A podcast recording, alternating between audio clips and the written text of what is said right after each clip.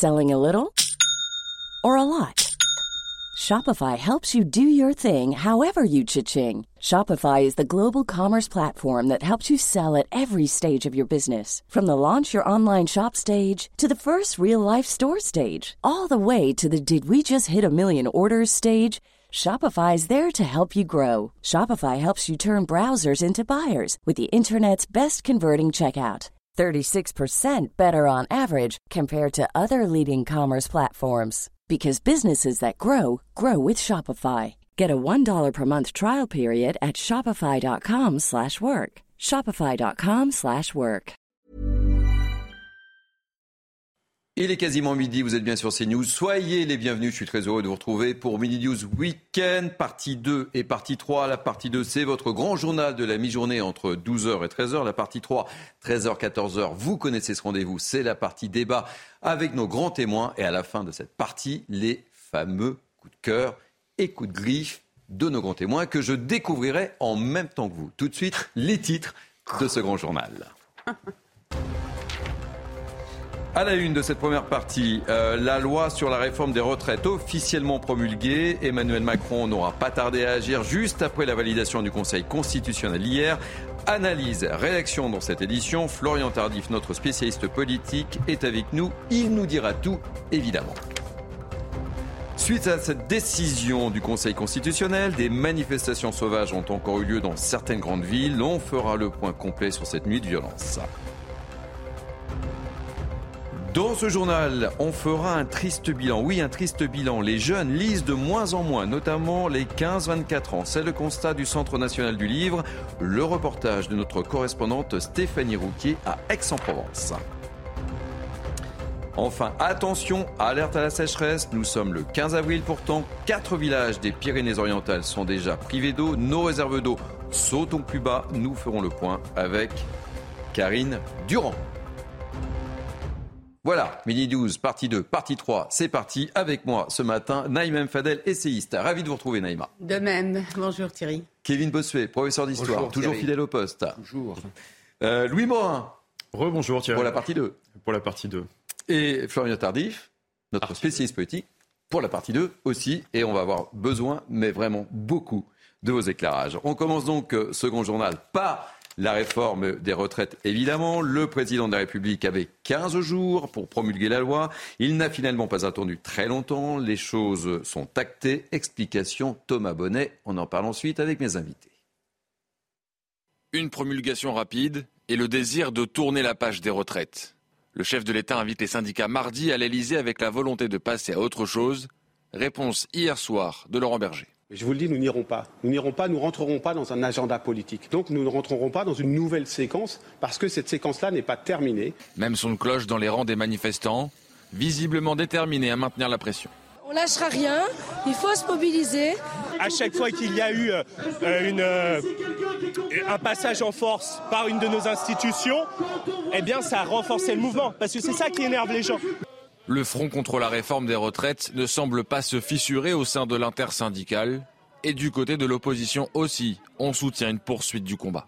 Ce n'est pas parce qu'une réforme est adoptée et qu'elle est constitutionnelle qu'elle n'en est pas moins euh, illégitime sur le plan politique et de la justice sociale. Et c'est au nom de cela que nous soutiendrons toutes les actions menées par l'intersyndicale dans les jours et les semaines qui viennent. Quoi qu'il arrive, il n'est pas possible qu'une mobilisation s'arrête quand 93% des travailleurs sont opposés à une réforme des retraites. Ça n'est pas possible. Donc Emmanuel Macron finira par céder. Euh, cette décision du Conseil constitutionnel et ce qui se passe maintenant, cette promulgation de la loi, acte, euh, je veux dire, la, rupture définitive du peuple français avec, euh, avec Emmanuel Macron. L'intersyndicale appelle tous les travailleurs à la mobilisation pour la date du 1er mai, une journée symbolique que les syndicats espèrent aussi historique.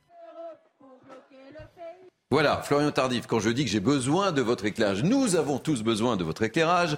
Emmanuel Macron n'a pas tardé, euh, il a promulgué cette loi cette nuit, on ne sait pas à quel moment, on dit 3 heures, mais ce n'est pas précisément 3 heures. 8 heures et 3 heures du matin. Voilà, c'est ça. On ne va pas être plus précis, mais en tous les cas, elle est promulguée. Pourquoi cette précipitation? En fait, il est fidèle à lui-même, euh, Oui, c'est ce que nous faisait savoir son entourage euh, hier, avant même la décision des sages du Conseil constitutionnel, en nous expliquant que si les sages validaient la loi, effectivement, euh, sans nous donner de date précise, on nous rappelait dans l'entourage du président de la République que euh, depuis son arrivée à l'Élysée, il a toujours promulgué une loi au lendemain ou au surlendemain de la décision des sages du Conseil constitutionnel. Donc, il n'allait pas déroger à cette règle. Après, effectivement, il n'a pas tardé, on peut le mmh. dire, avant de promulguer la loi, euh, puisqu'il a pu le faire, effectivement, peut-être quelques minutes, quelques heures à peine après cette décision des sages.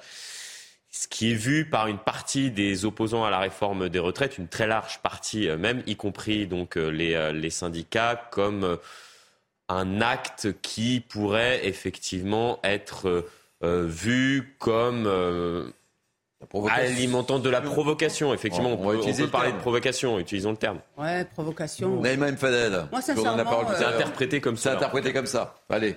N'ayons pas peur des mots. Ça peut être interprété comme ça, mais sincèrement, je ne pense pas que c'est de la provocation. Il est cohérent avec lui-même. Il a, il a toujours été dans cette euh, posture. Donc, promulguer la loi, bah, écoutez, c'est une manière pour lui de terminer un peu euh, le feuilleton, parce que quand même, on a eu euh, une sacrée, des sacrés épisodes. Donc, il est temps que ça se termine. Et je crois que c'est tout simplement l'idée de terminer et effectivement de passer rapidement à autre chose. Mais quand vous dites qu'il est temps que ça se termine, vous pensez que ça va se terminer Non, ça ne va pas se terminer parce que de toute façon, chacun va jouer sa partition si je puis dire. Maintenant, l'intersyndicale, que ce soit la CGT, c'est intéressant, la CFDT, la FO aussi, ont dit qu'ils reconnaissaient la légitimité par rapport à ce processus euh, démocratique et qu'effectivement, ils reconnaissaient euh, la décision euh, du Conseil constitutionnel et que ça n'empêchait pas qu'ils appelaient effectivement à, une grande manifestation, une grande mobilisation le 1er mai. Mais chacun joue sa partition. Oui, chacun, et Kevin. Chacun joue sa, sa partition, c'est exactement ça. Et si vous voulez, lorsque les syndicats disent que c'est une provocation, en réalité, ce n'est en rien une provocation. C'est d'abord une habitude du président de la République, comme l'a dit euh, tout à l'heure euh, Florian Tardif, mais c'est aussi son intérêt. Il n'avait aucun intérêt à promulguer euh, la loi eh bien, dans une semaine. Ça aurait fait, finalement, ça aurait donné l'impression que le président souffle sur les braises. Ça aurait été une nouvelle actualité potentiellement pour inciter les manifestants à se rendre dans la rue, puisqu'à chaque fois qu'il y a une actualité, on se souvient, avec le soir du 49-3, il y avait eu beaucoup d'échauffourées. Eh bien, à chaque fois qu'il y a une actualité, ça redonne de aux manifestations. Donc ce n'était pas l'intérêt du président de la République. Autant faire euh, d'une pierre deux coups, si je puis dire, avec euh, à la fois la décision du Conseil constitutionnel et la promulgation de la loi. C'est chose faite. Maintenant, effectivement, chacun joue euh, sa partition, comme vous l'avez dit tout à l'heure, Neymar Mfadel, puisque eh bien, les intérêts sont divergents, les calendriers ne sont pas les mêmes. Le président de la République, lui, a intérêt à passer très rapidement à autre chose, alors que les syndicats ont intérêt à faire durer le plaisir jusqu'au 1er mai, notamment. Grande date qui a été, euh, qui a été mise en avant euh, par l'intersyndicale euh, jusqu'à présent. Mais cela étant Florian, je me tourne vers vous et je vous donne la parole juste après, Kevin. le président l'avait dit hier, on ne lâche rien. Il ne lâche rien de toute façon. Il n'y a pas de surprise. Oui, il était droit dans ses bottes. Il, a eu cette phrase lors de sa visite à la cathédrale Notre-Dame de Paris pour constater l'avancée des travaux. C'était durant la, la, matinée, donc quelques heures à peine avant cette décision des sages du Conseil constitutionnel, en expliquant que ne rien lâcher, tenir le cap, c'était sa devise. Effectivement, même s'il disait cela euh, dans le cadre de sa visite à la cathédrale Notre-Dame de Paris face aux ouvriers et notamment à celui qui est en charge des travaux, le général Georges Lain, effectivement, il y avait une connotation, une couleur euh, politique, puisqu'il savait très bien que euh, dans le contexte actuel, sa phrase serait interprétée comme étant le signal d'un président qui sera euh, droit dans ses bottes et qui euh, ne lâchera rien, pour reprendre l'expression utilisée euh, par le chef de l'État hier, malgré la mobilisation importante dans la rue. Et permettez-moi de le dire, quand on voit l'extrait, on, voit clairement que le président parle de lui en réalité et ne parle pas vraiment des, ouvriers lorsqu'il il, indique qu'il avance et qu'il lâchera rien. Kevin, et on va trouver un, invité juste après, Fabien. Alors même que la veille, il demandait à ses ministres de ne pas parler de soi, mais de parler du pays. Mais bon. Voilà. Euh, Kevin, très rapidement. C'est la brutalité jusqu'au bout. Moi, je m'interroge sur les conséquences de son comportement avec Emmanuel Macron. La démocratie, c'est le mépris pour le mépris par le mépris. La résultante, quelle est-elle? C'est qu'il se retrouve avec une opposition complètement radicalisée, avec des Français qui, en grande partie, le détestent parce que la haine à l'égard du chef de l'État est incroyable dans ce pays. Une société de plus en plus divisée, des partenaires sociaux qui n'ont même plus envie de parler au gouvernement et au chef de l'État. La situation est éruptive et je me demande comment il va réussir à gouverner parce qu'il lui reste 4 ans. Donc il met en avant différentes idées, il faut dialoguer à nouveau, etc. Mais les Français ne joueront pas le jeu. J'ai bien peur que ces méthodes euh, brutales les condamner finalement à l'impuissance au cours des mois qui vont arriver. Allez, priorité, je vous donne la parole juste après. Hein. Priorité euh, à, nos invités et aux réactions surtout suite à cette décision d'Emmanuel Macron. Nous sommes avec euh, Flavien Palus, secrétaire national de la voix lycéenne. Soyez le bienvenu, cher Flavien. Première réaction, bah, quelle est votre réaction à cette promulgation, justement? Je n'ai pas 50 000 questions à vous poser, mais quelle est votre réaction? Bah, Notre réaction, tout d'abord, euh, c'est un peu de stupeur, mais comme il a été dit sur le plateau, c'est une habitude d'Emmanuel Macron d'être dans la provocation, d'être dans l'immédiateté. Dans, et on a l'impression qu'il essaye de se dissimuler de se dissimuler. Il fait ça euh, dans la nuit, à 3 heures du matin, lorsque personne n'écoute, lorsque personne n'est présent. Il veut se débarrasser de cette réforme. Bon, on ne sait pas si c'est 3 heures du matin, Flavien. Hein. C'est entre. non, mais c'est malheureusement, euh, et, c'est beaucoup repris depuis plusieurs heures maintenant comme étant quasiment un élément de langage ah des opposants euh, de la politique d'Emmanuel Macron. Mais il faut rappeler la vérité, c'est-à-dire que tout décret d'application ou toute loi qui est promulguée est publié au journal officiel qui est rendu public à 3 heures du matin. C'était le cas hier, enfin c'est le cas aujourd'hui, c'était le cas hier, euh, ça sera le cas demain. Donc, euh, Précision importante de notre spécialiste politique. Euh, je, je, vous redonne la parole, Flavien. Mais le fait est que tout ceci est un symbole. Et la chose qui vient de se produire, c'est que cette loi est promulguée. C'est deux ans ferme pour tous les travailleurs. Donc, à un moment donné, il faut parler aussi de, réalité et que cette cette réforme injuste, antisociale et antidémocratique qui, a suivi un processus vicié depuis le début, eh bien, est en place désormais. Et c'est à nous, de l'intersyndicale, de donner et euh, de dire à tous les citoyens qui seraient contre cette réforme d'aller manifester massivement le 1er mai, de montrer à Emmanuel Macron que cette réforme, on n'en veut pas. Personne n'en veut personne n'en veut dans, ce, pays de cette réforme. Flavien, les, les, choses sont actées là maintenant. Donc la, prochaine échéance, oui, je l'entends et nous l'entendons tous, c'est effectivement le 1er mai, mais qu'est-ce que vous allez faire? Les choses sont actées. Les choses sont actées, nous verrons bien en tout cas. Mais le fait est que euh, Emmanuel Macron désormais ne pourra plus gouverner ce pays. Il ne pourra plus gouverner. À chaque sortie, il y aura des gens pour lui créer peut-être sa haine d'ailleurs. À chaque, chaque, fois qu'il parlera, on lui reposera cette question de la réforme des retraites. Alors certes, peut-être que euh, Macron va tenir jusqu'au bout, euh, et va euh, passer outre le corps social, passer outre euh, finalement un nombre incalculable de citoyens qui sont contre cette réforme. Mais cela, va laisser des dégâts peut-être irrémédiables et irréparables dans ce pays. Et même... une forme de, comment dire, de colère qui va peut-être se transformer en, comment on pourrait appeler ça, en, oui, une colère qui, qui, va rester, qui va être, qui, va Donc le, combat, dernier mot, le combat continue, Fabien Palu. Bien sûr, le combat continue, il continuera de toute façon toujours sur tous les sujets.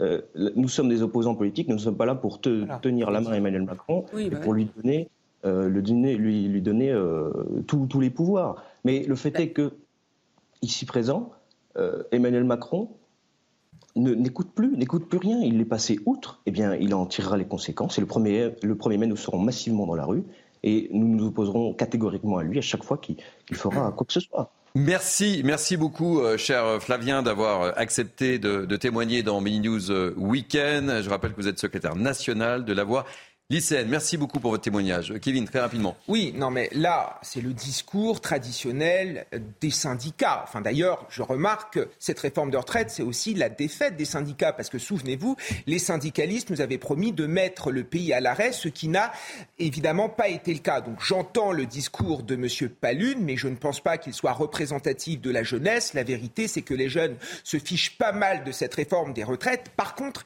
ils sont très remontés vis-à-vis d'Emmanuel Macron sur la méthode sur la brutalité, sur le 49-3. Ils étaient, moi qui suis enseignant, des élèves de collège m'ont parlé du 49-3, alors que la réforme des retraites n'existait pas pour eux. Je pense qu'il faut repenser la démocratie parce qu'à force d'être dans le mépris, les gens ne suivent plus. Ce que je... c'est l'incompréhension qui a mené une partie de la population à cette colère sourde qu'on entend maintenant dans le pays et qui éclate régulièrement avec ces manifestations. C'est-à-dire que certains citoyens, et à juste titre, effectivement, on vient de l'entendre par la voix de, Kevin Bossuet, n'ont pas compris Mm. la manière euh, dont a procédé le gouvernement pour faire passer sa réforme des retraites. C'est-à-dire que non seulement, effectivement, euh, les outils constitutionnels, législatifs sont parfois euh, complexes, mais la seule chose qu'ils ont compris, c'est que le gouvernement n'avait pas de majorité suffisante pour faire passer sereinement, après, bien évidemment, des débats longs au Parlement, sa loi, et qu'il a dû passer effectivement en force. Et c'est ce passage en force, disons-le, et c'est d'ailleurs reconnu au sein de l'entourage du, chef de l'État qu'il n'y avait pas de majorité. Malheureusement, ils ont jugé que c'était nécessaire de faire cette réforme des retraites pour diverses raisons dont on pourrait débattre sur ce plateau, mais donc ils ont euh, décidé ce passage en force et qui a été mal reçu par la population française, qui a conduit, c'est cette incompréhension qui a conduit à cette colère qu'on entend maintenant euh, dans la rue. Allez, on, enchaîne. Euh, on en parlera plus longuement dans la partie 3 de Minus Weekend, puisque ce sera l'un des thèmes principaux, évidemment, de, nos débats. Euh, hier, en tous les cas, des manifestations sauvages ont éclaté dans les grandes villes du pays après l'annonce de la décision du Conseil constitutionnel de valider l'essentiel de la réforme des retraites. Petit tour d'horizon sur cette nuit avec Thomas Bonnet. Une image saisissante hier soir à Rennes. La porte de ce commissariat de quartier dévoré par les flammes. Un feu déclenché par des poubelles enflammées par des manifestants. Par chance, aucune victime n'est à déplorer.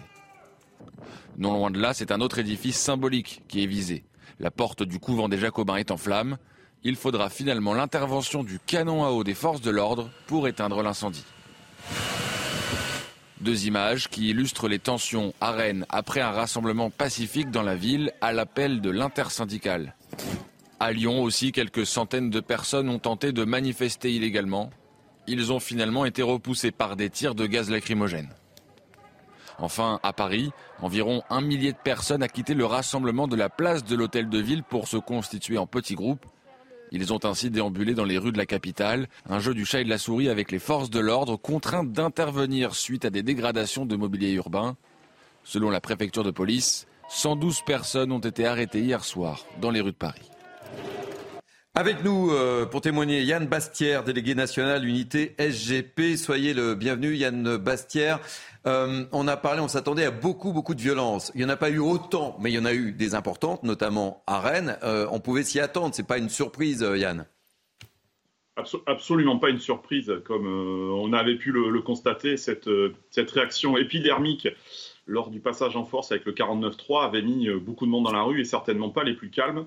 Euh, disons même les plus radicaux. On le voit sur vos images, Rennes, c'est de nouveau, euh, euh, j'ose la plaisanterie, c'est de nouveau enflammé hier soir après la, décision du Conseil constitutionnel. Et le, symbole est fort, c'est s'en prendre et, mettre le feu, incendier un poste de police au cœur de Rennes. Donc des images choquantes. Et vous attendez à d'autres manifestations de la sorte, même si effectivement on a vu cette validation d'Emmanuel Macron comme je vous l'ai dit, ces éléments radicaux ne, vont, pas, ne vont pas se calmer sur un claquement de doigts, ne vont pas se résigner et ne vont pas arrêter leurs actions et exactions. Euh, après la promulgation, bien au contraire, les, mouvements du, 1er mai, euh, qui est la fête du travail, euh, vont certainement, certainement inquiéter les pouvoirs publics.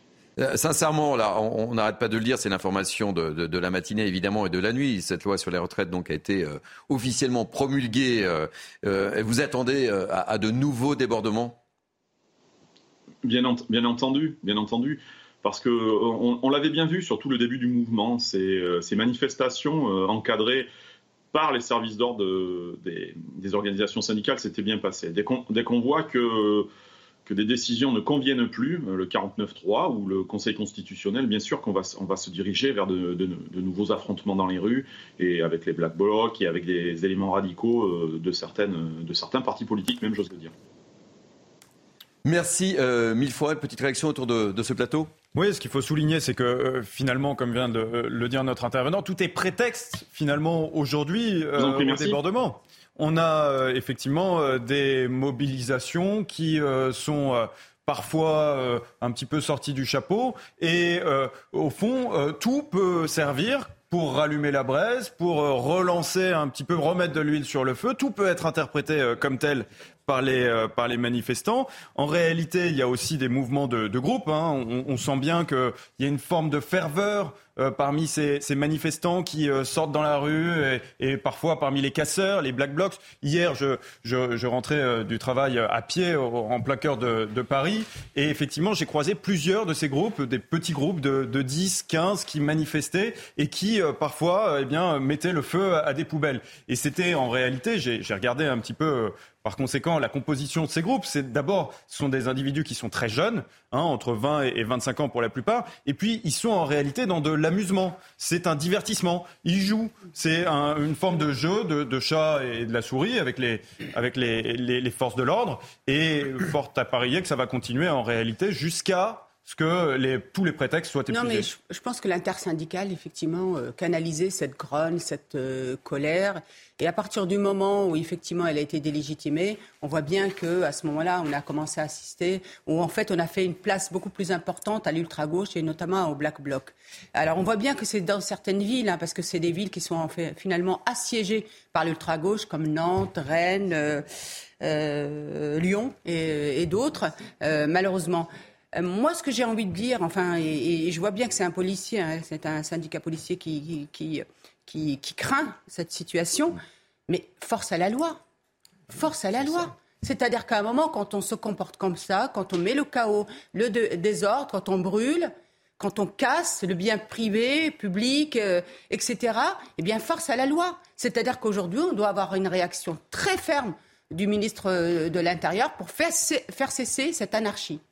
Allez, on va enchaîner avec l'étranger et cette décision. On en parlait ce matin. L'Allemagne qui a décidé de fermer ce samedi ses trois derniers euh, réacteurs nucléaires. C'est l'aboutissement d'une sortie de l'énergie atomique engagée de longue date. Une petite réaction, Florian?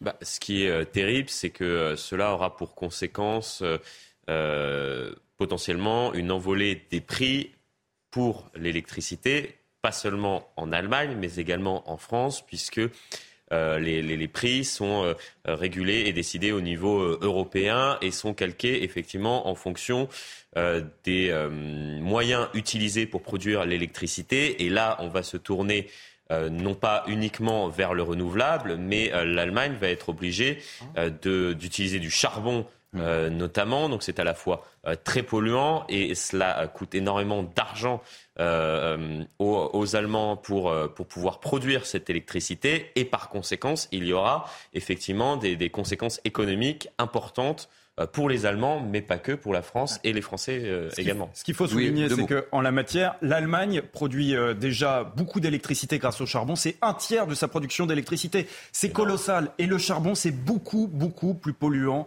que l'énergie atomique. Le charbon, c'est 820 grammes de CO2 par kilowattheure, alors que l'énergie nucléaire, c'est 12 grammes de CO2 par kilowattheure. Vous voyez, le gap, il est colossal en termes environnementaux. Il n'y a pas de débat. Le, nucléaire, mm. c'est eh beaucoup moins. Mais justement, c'est parce qu'on a suivi euh, malheureusement l'Allemagne qu'on s'est retrouvé dans cette situation et qu'aujourd'hui, on doit rattraper le temps, euh, le temps perdu. Et ce qu'il faut souligner, permettez-moi juste de, le dire très rapidement, parce que c'est aussi un enjeu de santé. Le charbon, c'est 23 000 morts prématurées par an en Europe. Le nucléaire, euh, aucun. Allez, toujours à l'étranger, Washington doit cesser d'encourager la guerre en Ukraine. C'est ce qu'a déclaré le président brésilien Lula dans une ultime adresse en Chine avant de s'envoler pour les Émirats arabes unis où il est attendu ce samedi. Dans ce journal, je l'évoquais également dans les titres, un triste bilan. Les jeunes lisent de moins en moins, notamment les 15-24 ans. Je propose de regarder ce reportage de Stéphanie Rouquier tourné à Aix-en-Provence. À la sortie de ce lycée d'Aix-en-Provence, ces élèves dressent le programme à venir de leurs vacances scolaires. Je pars à Arcachon euh, chez mon père pendant une semaine. Bah, sortir avec les amis et jouer à la play. Hein. Euh, la lecture Lire des livres? Non, pas trop en ce moment. Pareil, j'aime pas trop ça à lire. C'est pas ce que je fais de mieux. Selon une étude, un jeune sur cinq n'ouvre jamais un livre et parmi ceux qui lisent, 49% déclarent ne le faire qu'occasionnellement. Un constat vérifié auprès de ses ex-sois. Beaucoup d'entre nous, on lit, mais euh, seuls des documents qui nous sont fournis voilà, euh, par, euh, par l'université. Du coup, on a moins le temps pour, par exemple, des romans. Réussir à être plongé dans une histoire, c'est compliqué. Avec tout ce qu'il y a sur les réseaux en ce moment, qu'on peut se divertir plus facilement. Mais en plein centre-ville, dans ce magasin où les chats sont rois, les libraires restent optimistes. Nous, on a une librairie un peu particulière, donc on a des chats. Et en fait, les chats attirent les jeunes. Et euh, ces jeunes, même s'ils viennent une première fois pour voir les chats, ils vont se rendre compte qu'on a aussi des livres. Et du coup, bah, ça enchaîne sur de la lecture régulière. S'adonner à la lecture avec un chat ou des mangas, à chacun de trouver son moteur pour apprendre à aimer les livres. Et puis je le disais également, attention, alerte à la sécheresse. Nous sommes le 15 avril, pourtant quatre villages des Pyrénées-Orientales sont déjà privés d'eau. Nos réserves d'eau sont au plus bas. On fait le point avec Karine Durand. Oui, certains départements manquent déjà d'eau en plein mois d'avril et ça ne va pas s'améliorer car 75% des nappes phréatiques euh, sont à un niveau bas ou très bas, en particulier euh, sur euh, la Champagne, le couloir Rhône-Saône, le Roussillon, la Côte d'Azur, la Provence. Alors il faut quand même rappeler qu'il y a deux grands types de sécheresse. Déjà la sécheresse de surface, dite agricole. De ce côté-là, la situation s'est améliorée sur plus de 80% du pays grâce aux pluies du mois de mars sauf sur le sud-est. Mais là, on parle surtout de la sécheresse profonde des nappes phréatiques. Et les pluies de mars, eh bien, euh, n'ont pas pu pénétrer euh, dans euh, les sols. Tout au long de l'hiver, ça a été la même situation. Et cette période de recharge, l'hiver, est désormais terminée. Et il faut savoir que même les pluies d'avril, de mai, de juin ne pourront pas vraiment rentrer dans les sols en profondeur, car avec la hausse des températures, cette eau va largement s'évaporer. Or, le problème, c'est que notre eau potable provient à plus de 80% de ces nappes phréatiques. Donc pour cet été, le BRGM annonce que le risque de sécheresse profonde est prévu comme très fort sur le bassin parisien, le centre-ouest, la Normandie ou le sud-est entre autres. On se rappelle évidemment de la sécheresse historique de l'été 2022. Eh bien celle de 2023 commence avec un déficit encore plus grand au niveau des réserves d'eau. Et cette situation, cette fois-ci, c'est sûr, va continuer à se détériorer jusqu'en octobre, justement, car la saison de recharge est terminée et nous allons vers les beaux jours. Alors donc, attention à la sécheresse. Si vous le voulez bien, on va marquer une pause dans ce grand journal de la mi-journée. On se retrouve dans quelques instants avec.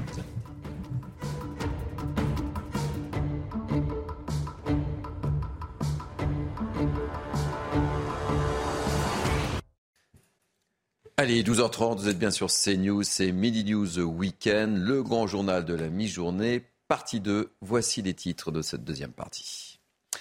La promulgation cette nuit de la loi sur la réforme des retraites, suite, et vous, oui vous, qu'en pensez-vous? On vous a posé la question ce matin. Suite à cette décision du Conseil constitutionnel hier, des manifestations sauvages ont eu lieu notamment à Rennes, le reportage dans ce journal.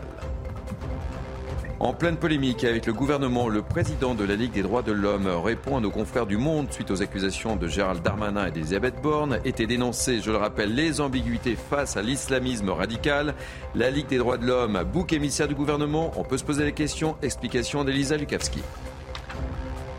Enfin, les Français vont pouvoir donner leur avis sur l'utilisation de leurs impôts. Le ministère des Comptes publics souhaite lancer une grande consultation d'ici le mois prochain. Reportage à Nantes dans ce journal. Toujours avec moi pour commenter cette actualité ô combien riche, Naïm Fadel, Kevin Boswell, Louis Morin et Florian Tardif. On commence donc cette deuxième partie du Grand Journal par l'actualité du jour, la promulgation cette nuit par Emmanuel Macron de la loi sur la réforme des retraites. Il avait 15 jours pour le faire, il n'a pas entendu. Et vous, qu'en pensez-vous? On a voulu savoir, on vous a posé les questions ce matin. Écoutez-vous. C'est une décision que j'accepte, même si effectivement euh, euh, j'y trouve que ça a duré très longtemps, que les discussions étaient un peu tronquées à l'Assemblée, qu'il n'y a pas eu vraiment de débat. On se sent complètement abandonné, délaissé, c'est quand même injuste. On se dit voilà, aujourd'hui travailler jusqu'à 64 ans, oui, on vit plus longtemps, mais dans quel état on vit en fait? L'espérance de vie est plus longue, mais par contre l'espérance de vie sans incapacité, elle l'est pas. C'est eux qui ont décidé, maintenant on n'a plus le choix. Voilà, c'est eux qui ont décidé. Maintenant, on n'a plus le choix. Ça, c'était les réactions des Parisiens ce matin.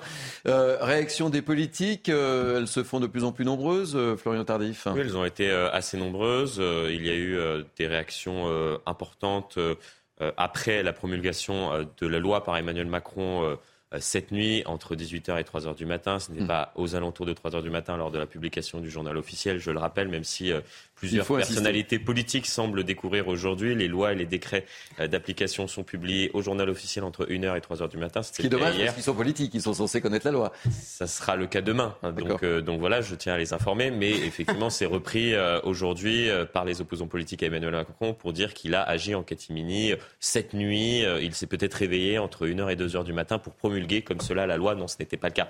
Bon, trêve de présenterie. Effectivement, les opposants politiques à Emmanuel Macron continuent euh, de tenter d'alimenter la contestation euh, sociale. Il y a effectivement euh, cette date du 1er mai qui a été mise en avant à la fois par les leaders syndicaux mais également par les opposants politiques au président de la République. Et il y a eu aussi également des réactions des syndicats ce matin. Laurent Berger pour la CFDT et Sophie Binet pour la CGT. C'était il y a quelques minutes à peine. On les découvre ensemble. Laurent Berger, de nuit comme de jour, cette réforme est injuste. Il reprend donc l'un des éléments de langage, maintenant on peut le dire, des opposants politiques en expliquant que la, loi a été promulguée euh, de nuit. La sagesse démocratique exigeait de ne pas la promulguer et de le dialogue. Effectivement, les syndicats avaient demandé, suite à la décision des sages du Conseil constitutionnel, hier, d'attendre un temps de latence, entre guillemets, euh, avant de promulguer la loi, peut-être d'attendre une rencontre avec euh, les syndicats, mais Emmanuel Macron en a décidé autrement, comme il le fait depuis son arrivée à l'Élysée. Après, on, peut en débattre, mais c'est vrai qu'il a toujours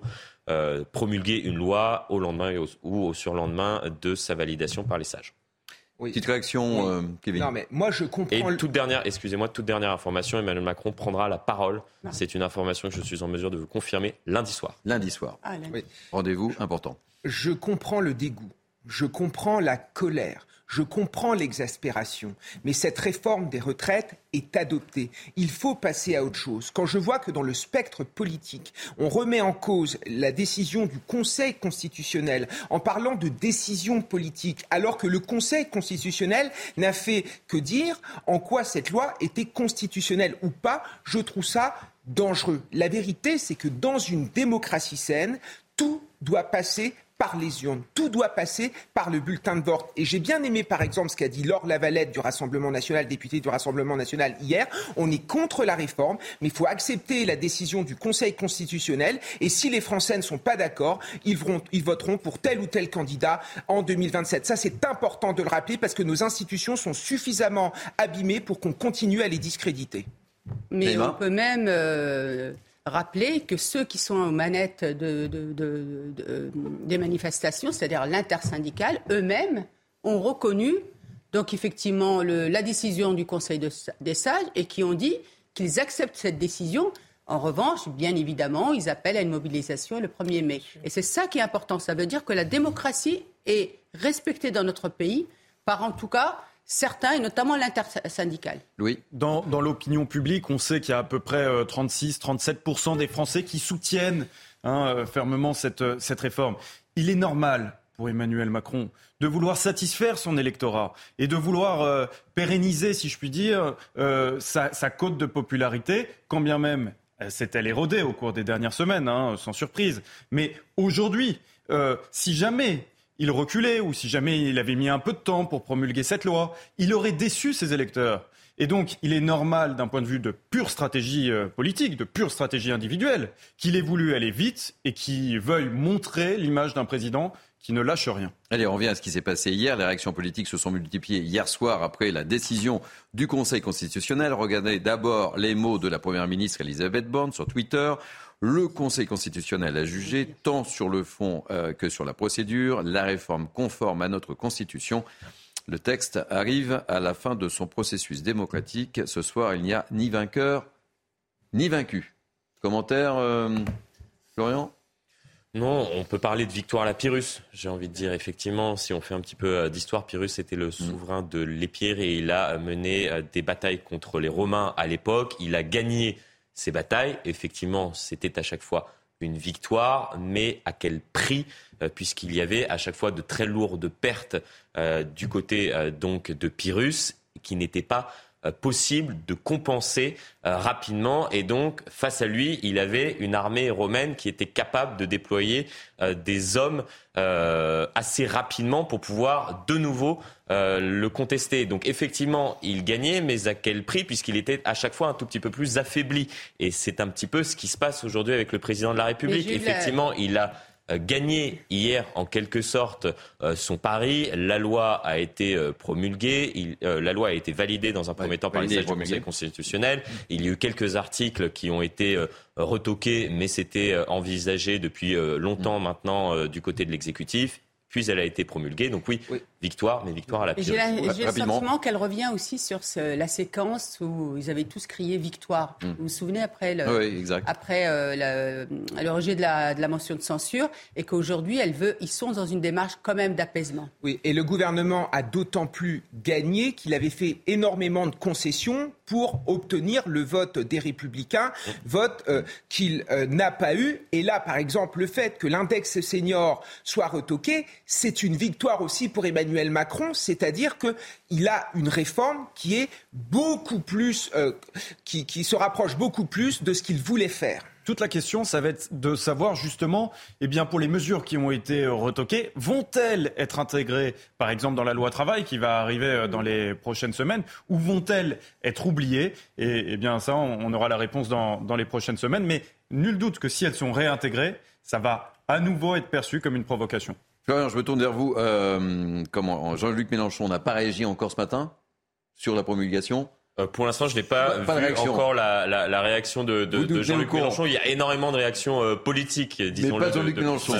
Mais il, y a, il a dû le faire. Il y a eu, il y a eu une réaction hier soir. Hier soir, oui, par hier rapport soir, c'est ça. au Conseil constitutionnel. Je parlais de ce matin. Mais justement, je vous propose d'écouter. Je vous propose d'écouter la réaction de Jean-Luc Mélenchon. C'était sur sa chaîne YouTube. C'était hier soir, évidemment.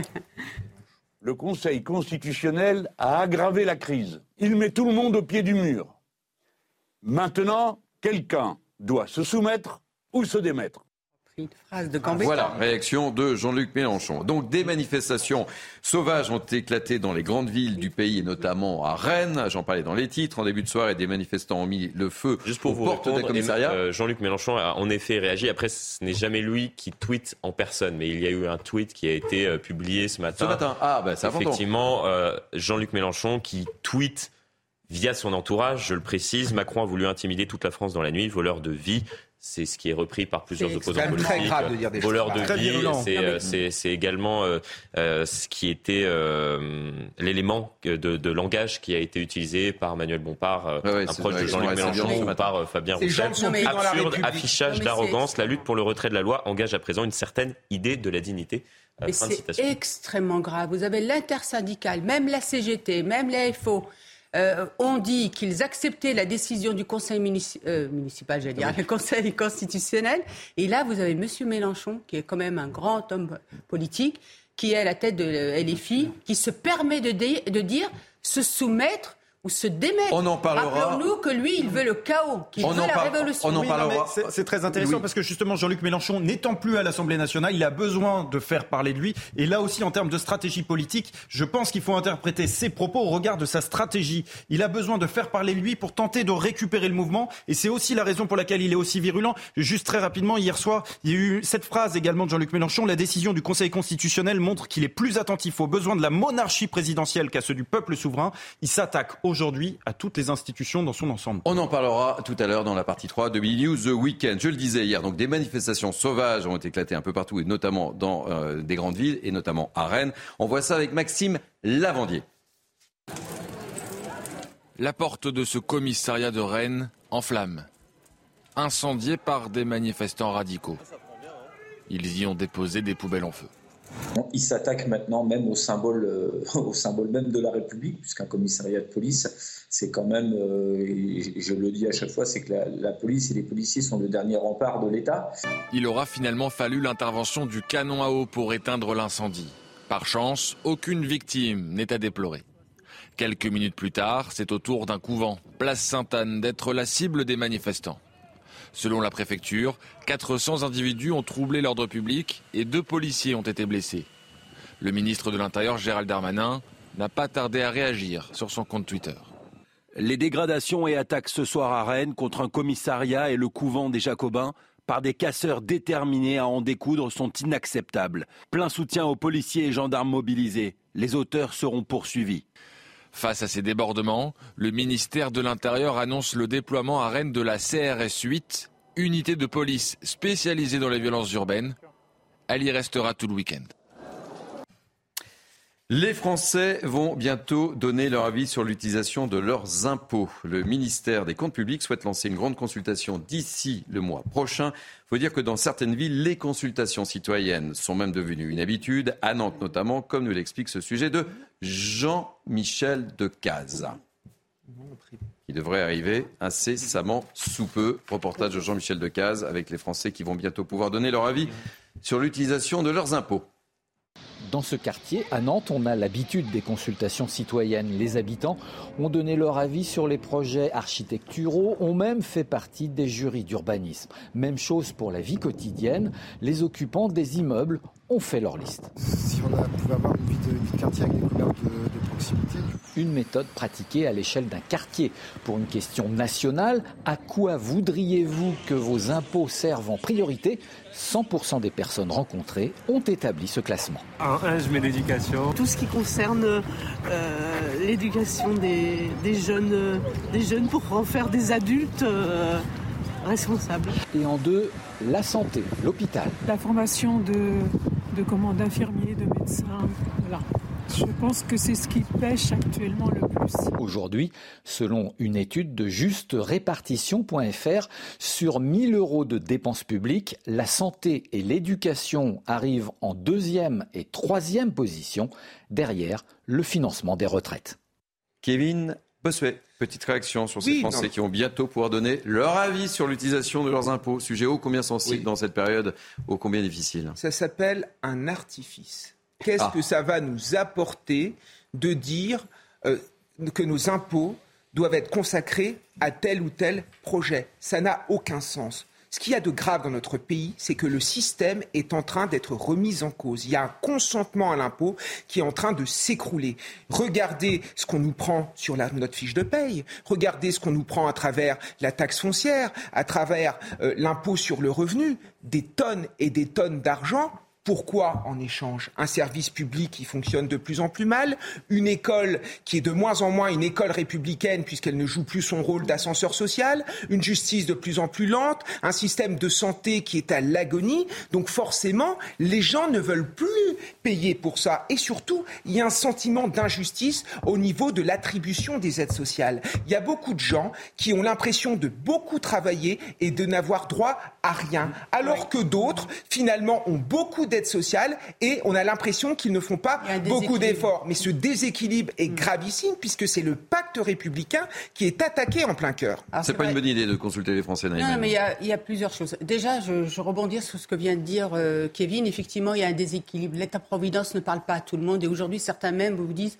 moi, j'en ai pas besoin parce que finalement, moi, au quotidien, ils ne mettent pas cet État-providence. Donc, il faut rétablir les choses de telle manière à qu'il y ait vraiment un équité de traitement des citoyens et que cet État-providence parle à tout le monde. Après, concernant la concertation, c'est très intéressant, intéressant, mais dans le cadre d'une ville, effectivement, au niveau local. Moi-même, j'ai mis en place des conseils euh, d'habitants où on pouvait les consulter sur leur quotidien, etc.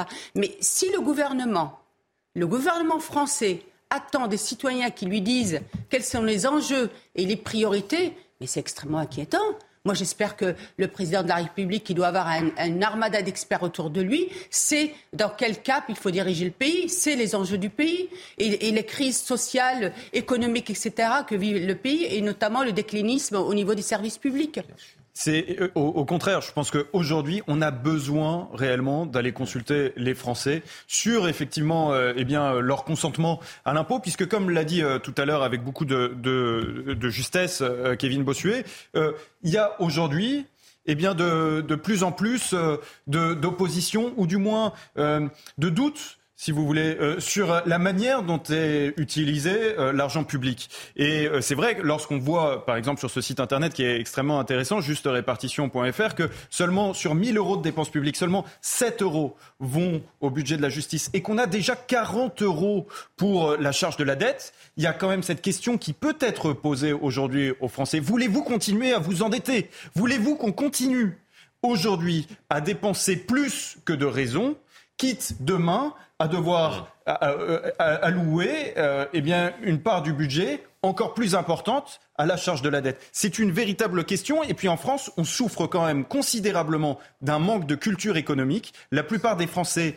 n'y comprennent rien aux questions économiques. Ils n'ont pas les ordres de grandeur entre millions, milliards. Et donc, autant vous dire que pour comprendre justement euh, l'ordre de grandeur des dépenses publiques, eh bien, ça ne marche pas. Et donc, forcément, faire une consultation, faire une grande concertation, ça ne peut que aller dans le bon sens parce que ça incitera les Français eh bien, à, prendre en compte ces, ces, enjeux et, ces considérations. Allez, autre sujet sur lequel j'aimerais vous faire réagir, en pleine polémique donc avec le, le gouvernement. Le président de la Ligue des droits de l'homme répond chez nos confrères du Monde aux accusations de Gérald Darmanin et d'Elisabeth Borne.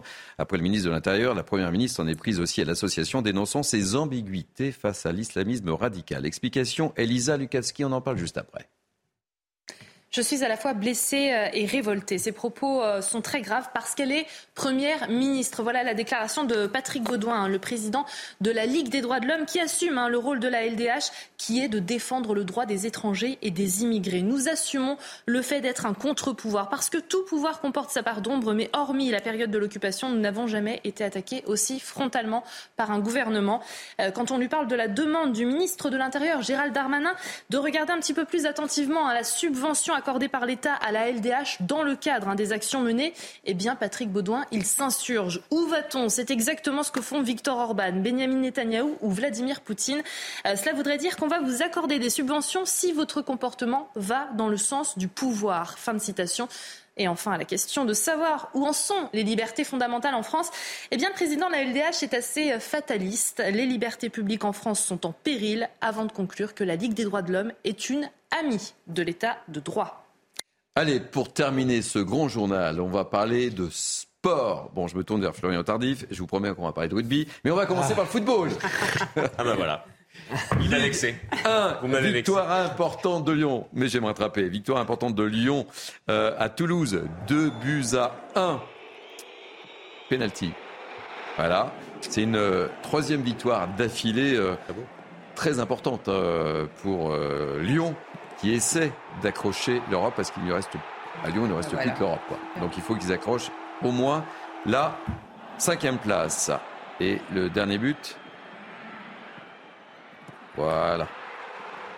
Et puis, euh, à noter, oui, Louis, j'adore quand vous commentez le football. vous excellez.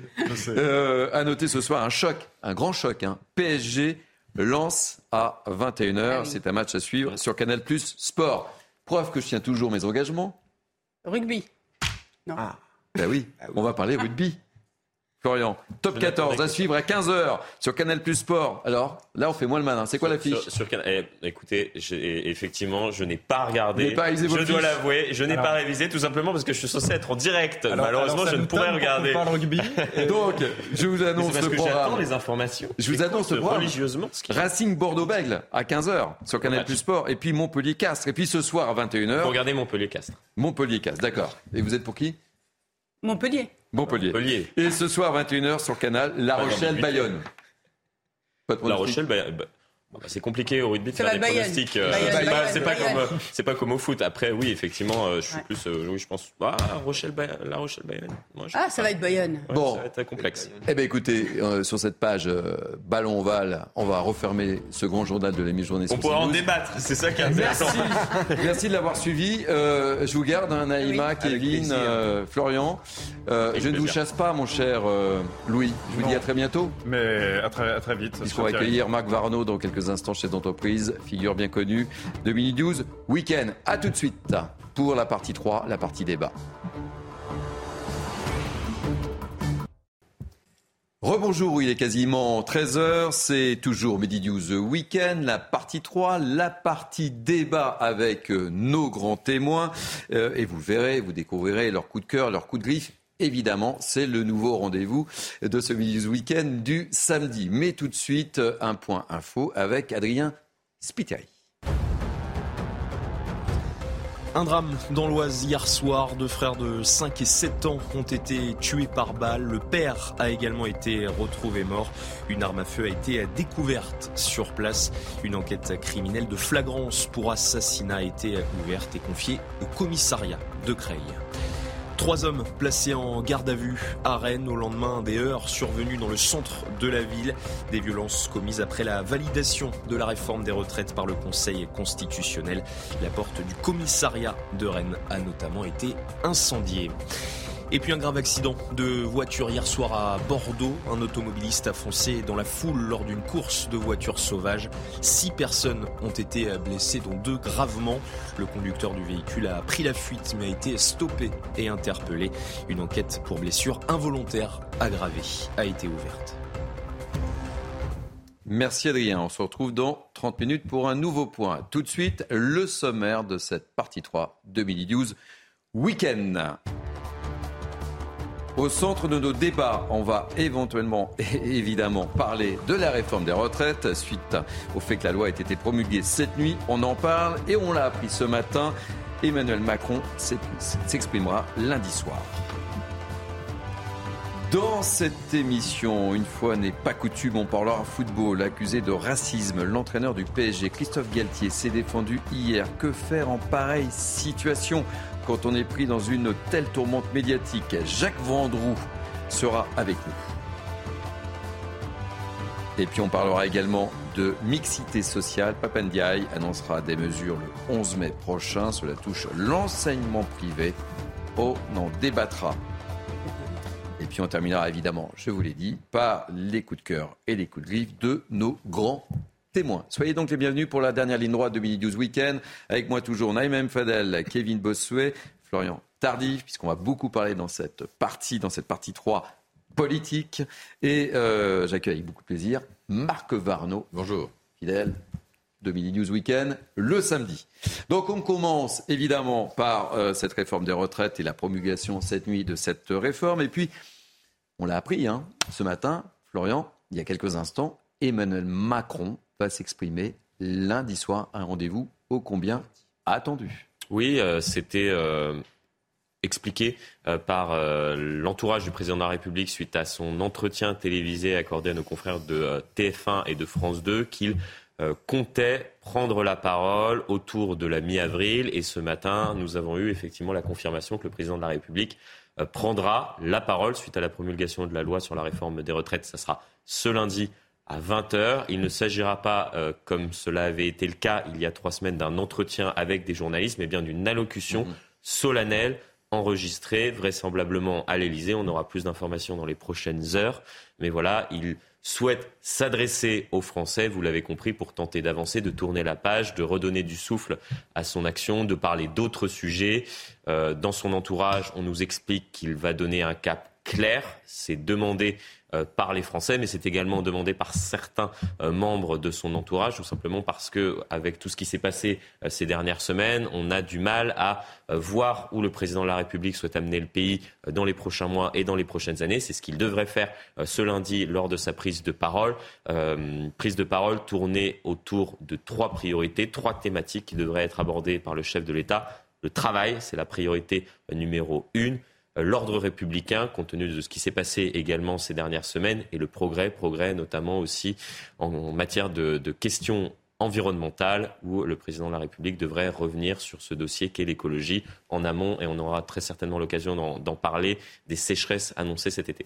Et là, on a le, sentiment qu'il veut aller très vite. Hein. Tout le monde a l'air étonné ce matin, et vous le disiez très justement depuis ce matin, hein, que la, loi, il y a eu cette promulgation euh, cette nuit, euh, donc promulgation cette nuit, euh, prise de parole. Dans la soirée. Dans la soirée. Dans la soirée, parce que la loi a été promulguée le 14 avril, donc avant minuit. C'est ça dans la soirée et non pas en pleine nuit comme euh, comme euh, certains laissent à penser. Le laisse oui et même l'écrivent très clairement en parlant de voleurs de vie, euh, voleurs de nuit, voleurs de vie. Oui, on, on le voit sur très clairement très, très sur les réseaux sociaux que les, les, réactions politiques sont assez violentes sur ce point-là et je vais peut-être apprendre quelque chose à certains de nos responsables politiques aujourd'hui, mais les lois et les, décrets sont promulgués euh, à tout moment de la journée, mais paraissent au journal officiel qui lui est publié entre 1h et 3h du matin. C'était le cas hier, c'est le cas donc aujourd'hui, ce sera le cas demain. Donc, euh, et on a le sentiment qu'il veut aller très vite, à hein, Emmanuel Macron, là. Hein. Comment? On a le sentiment qu'il veut aller très vite, là. Hein. Oui, effectivement, bah, comme je le disais, il souhaite avancer, tourner la page. Voilà, ça a été euh, un moment euh, difficile à passer. Euh, pour les Français, pour les opposants politiques, pour euh, le chef de l'État aussi, on, peut le dire. Mais vous l'avez compris, il souhaite clore, entre guillemets, trois mois de contestation sociale. Et cela a été assez bien expliqué tout à l'heure par Louis Morin, qui était sur ce plateau. S'il promulguait la loi dans deux, trois, quatre, cinq jours, ça veut dire qu'il aurait parlé de la réforme des retraites lundi lors de sa prise de parole, qu'il aurait reparlé de la réforme des retraites lors de sa rencontre avec les syndicats, qu'il aurait reparlé de la réforme des retraites lors de la promulgation de la loi. Donc c'est-à-dire qu'on aurait feuilletonné comme cela la promulgation euh, euh, de, de, la loi et euh, l'entrée en vigueur de, cette dernière ces, ces, prochains jours, prochaines semaines, prochains mois, et ce qui aurait permis d'alimenter la contestation et l'opposition des opposants politiques à Emmanuel Macron. Allez, retour sur tout ce qui s'est passé avec le reportage de Thomas Bonnet, et je vous donne la parole juste après Marc Varno, Naïma Mfadel et Kevin Bossuet. On regarde le reportage de Thomas Bonnet. Une promulgation rapide et le désir de tourner la page des retraites. Le chef de l'État invite les syndicats mardi à l'Elysée avec la volonté de passer à autre chose. Réponse hier soir de Laurent Berger. Je vous le dis, nous n'irons pas. Nous n'irons pas, nous rentrerons pas dans un agenda politique. Donc nous ne rentrerons pas dans une nouvelle séquence parce que cette séquence-là n'est pas terminée. Même son cloche dans les rangs des manifestants, visiblement déterminés à maintenir la pression. On lâchera rien, il faut se mobiliser. À chaque fois qu'il y a eu euh, euh, un passage en force par une de nos institutions, eh bien ça a renforcé le mouvement, parce que c'est ça qui énerve les gens.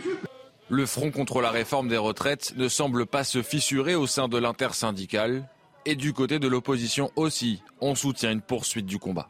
Ce n'est pas parce qu'une réforme est adoptée et qu'elle est constitutionnelle qu'elle n'en est pas moins euh, illégitime sur le plan politique et de la justice sociale. Et c'est au nom de cela que nous soutiendrons toutes les actions menées par l'intersyndicale dans les jours et les semaines qui viennent. Quoi qu'il arrive, il n'est pas possible qu'une mobilisation s'arrête quand 93% des travailleurs sont opposés à une réforme des retraites. Ça n'est pas possible. Donc Emmanuel Macron finira par céder. Euh, cette décision du Conseil constitutionnel et ce qui se passe maintenant, cette promulgation de la loi, acte, euh, je veux dire, la, rupture définitive du peuple français avec, euh, avec Emmanuel Macron. L'intersyndicale appelle tous les travailleurs à la mobilisation pour la date du 1er mai, une journée symbolique que les syndicats espèrent aussi historique. Allez, dans ce Midi News Weekend, priorité euh, aux réactions avec nous, euh, Gwen Thomas Alves, délégué national FIELD, qui est un euh, syndicat d'étudiants. Soyez le, soyez le bienvenu. ma première question, comment réagissez-vous donc à cette promulgation qui était prise là, hier soir, entre hier soir et ce matin, et, cette prise de parole du, du président lundi? Non, bah encore, encore une fois, c'est extrêmement méprisant. En fait, il a souhaité inviter l'intersyndicale ce mardi, mais en réalité, on n'y voit aucun intérêt si ce n'est pas pour parler de la réforme des retraites et son retrait. Euh, nous, maintenant, on a notre jurisprudence qui est euh, le CPE.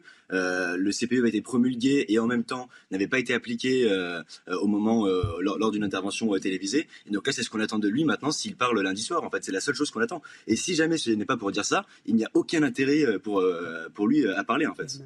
Mais là, euh, les choses soient bien claires. Les choses sont actées là. Euh, qu'est-ce que vous allez faire? Qu'est-ce que vous pouvez faire? Alors on le sait, on l'a évoqué depuis ce matin. Il y a ce fameux rendez-vous du 1er mai qui, euh, on verra si la mobilisation est importante ou pas. Mais qu'est-ce que vous pouvez faire concrètement? Qu'est-ce que vous attendez là? Bah déjà sur le 1er mai, elle sera extrêmement importante. C'est la première fois qu'on a un cadre intersyndical euh, pour le 1er mai. Mmh. Et euh, ensuite, euh, on, encourage vraiment les actions locales, on encourage les, de, nouvelles, de nouvelles choses. Et nous, par exemple, à la Fidèle, on appelle au blocus des établissements ce mardi, encore contre la réforme des retraites et également contre toute la, la, la, casse de l'école publique qui a lieu depuis le début du quinquennat Macron. Et, et en fait, tout ça fait qu'on continuera jusqu'à la fin. En fait, Macron, on lui adresse ce mot, nous n'avons pas dit notre dernier mot. Donc ça c'est la rime, et donc le combat continue pour vous Tout à fait, oui. Il continue jusqu'au retrait et jusqu'au moment où on aura obtenu ce qu'on ce qu'on veut, oui. Tout à fait. Merci en tous les cas d'avoir été notre invité, euh, Gwen Thomas Alves. Je rappelle que vous êtes délégué national Field. Petite euh, réaction autour de cette Marc Varno. Euh, peut-être. Peut-être une question qu'on pourrait ah, poser. Peut-être une question pour Gwen Thomas. Non, mais qu'est-ce qu'il propose Le projet proposé pour pouvoir justement permettre d'avoir un, système des, retraites pérennisé mmh. pour qu'il bénéficie lui un Qu'est-ce que vous proposez? Gwen Thomas Alves bah, C'est très simple, hein. je pense qu'on a tous la réponse à ça. Euh, il suffit de regarder le dernier rapport d'Oxfam qui propose de taxer les, un tout petit pourcentage des ultra riches, qui permettrait en fait de rembourser les caisses de la de, retraite. Il suffirait de remettre l'ISF, il suffirait de remettre le, la CVAE. Bah, quand tous les riches sont barrés, qui Attendez, Marc, Marc, laissez, laissez Gwen Thomas Alves et puis on réagit après. à la retraite à 62 ans ou même ce qu'on veut nous 60 ans. Ce que le projet d'Emmanuel Macron, c'est d'appauvrir les plus précaires de ce pays et pas de, de faire de la justice sociale. Marc Varnaud. Oui, enfin bon, il est peut-être utile de rappeler que l'ISF en version originale a fait partir 140 milliards de France et que lorsqu'on essaye de taxer les riches le plus possible, ben, ben ils s'en vont. Une fois qu'ils sont partis, ils ne reviennent pas. Donc il faut faire attention à cette logique de taxation. Rappelons aussi que la France est le, pays, un des pays, mais en tout cas en Europe, le pays le plus, le plus taxé qui soit. On a le plus de charges, que les dépenses publiques ont doublé en 20 ans et que tout ça pour ça, aujourd'hui finalement on se rend compte que rien n'est géré et que l'affaire des retraites est un, est un phénomène, est un cas d'école. Hein. Je crois que la retraite, aujourd'hui, euh, que, le président Macron reçoive ou pas, euh, fasse un speech lundi et qu'il reçoive mardi les, syndicats, ok, très bien, mais enfin, on va être quand même la risée de l'Europe. Sur 28 pays, il n'y en a que trois, la Slovaquie, la Suède et la France, qui auront une retraite en dessous de 65 ans. Alors que chez nous, elle coûte 40% de plus que partout ailleurs, 14% du PIB. Malgré ça, la retraite qui coûte 345 milliards aujourd'hui, 145 milliards de plus qu'il y a 20 ans, plutôt que s'attaquer au, vrai sujet, qui est celui du travail, il faut qu'on travaille plus pour payer nos retraites, eh ben, on veut travailler jusqu'à 62 ans. Bah, travaillons jusqu'à 62 ans. Le système va s'effondrer. Une petite réaction, Gwen Thomas Alves, sur ce que vient de dire euh, Marc Varno, l'un de nos, invités. Non, tout, à fait. Alors déjà, euh, les entreprises ne partent pas de France en réalité. Hein. Elles continuent d'exercer de, une activité en France. Et puis, euh, certes, nous sommes un des pays qui a encore un modèle de justice sociale avec les retraites. Et ce modèle-là, il faut qu'on le garde. on l'avait à 60 ans, la retraite. Il faut qu'on la maintienne à 62 ans, voire qu'on retourne à 60 ans. C'est extrêmement important. Et là, en Suède, ils veulent encore augmenter l'âge de retraite. Et il y, a des gens actuellement qui disent qu'ils auraient dû militer, qu'ils auraient dû se mobiliser contre le passage à 67 ans, il me semble. Et c'est extrêmement important qu'on puisse mener ce combat-là pour inspirer d'autres pays à euh, faire de même. Kevin Bossuet, euh, Naïm Fadel, avant de remercier Gwen Thomas Alves. Moi, je ne suis pas d'accord avec ce lycéen, mais je, je respecte ce qu'il dit. On ne peut pas passer notre temps à dire que les jeunes ne s'impliquent pas dans la vie euh, politique, dans la vie de notre, de notre pays, et finalement regarder avec dédain quand ils s'expriment. Donc voilà, je trouve que c'est bien que les jeunes puissent avoir la parole, et merci CNews pour cela. Alors après, moi, je comprends ce que dit ce lycéen. On a quand même un système, un système qui est formidable. Le système par répartition. Et les Français, ils sont très attachés. Et justement, cette réforme, quel était son but? C'était de pérenniser le système par répartition, faire en sorte qu'il puisse s'auto-financer. Le problème d'Emmanuel Macron, c'est qu'il n'a pas compris qu'il y a un tel, euh, une telle révolte sociale dans notre pays, un tel sentiment d'injustice qu'il fallait davantage insister, par exemple, sur la pénibilité. Et je ne comprends pas qu'il fasse sa loi travail après la loi sur les retraites. Il aurait dû euh, s'interroger sur la pénibilité au travail, sur les carrières, etc., avant de faire euh, cette loi sur les retraites. Et je pense qu'il a fait les choses à l'envers, et c'est vrai que les Français n'ont pas forcément compris cette méthode. Naïm Fadel, euh, mon dernier mot de, Gwen Thomas. Ce qui vient d'être dit, on a le sentiment qu'il a mis un peu la charrue avant les bœufs, si je puis dire. Il a fallu faire effectivement la loi travail.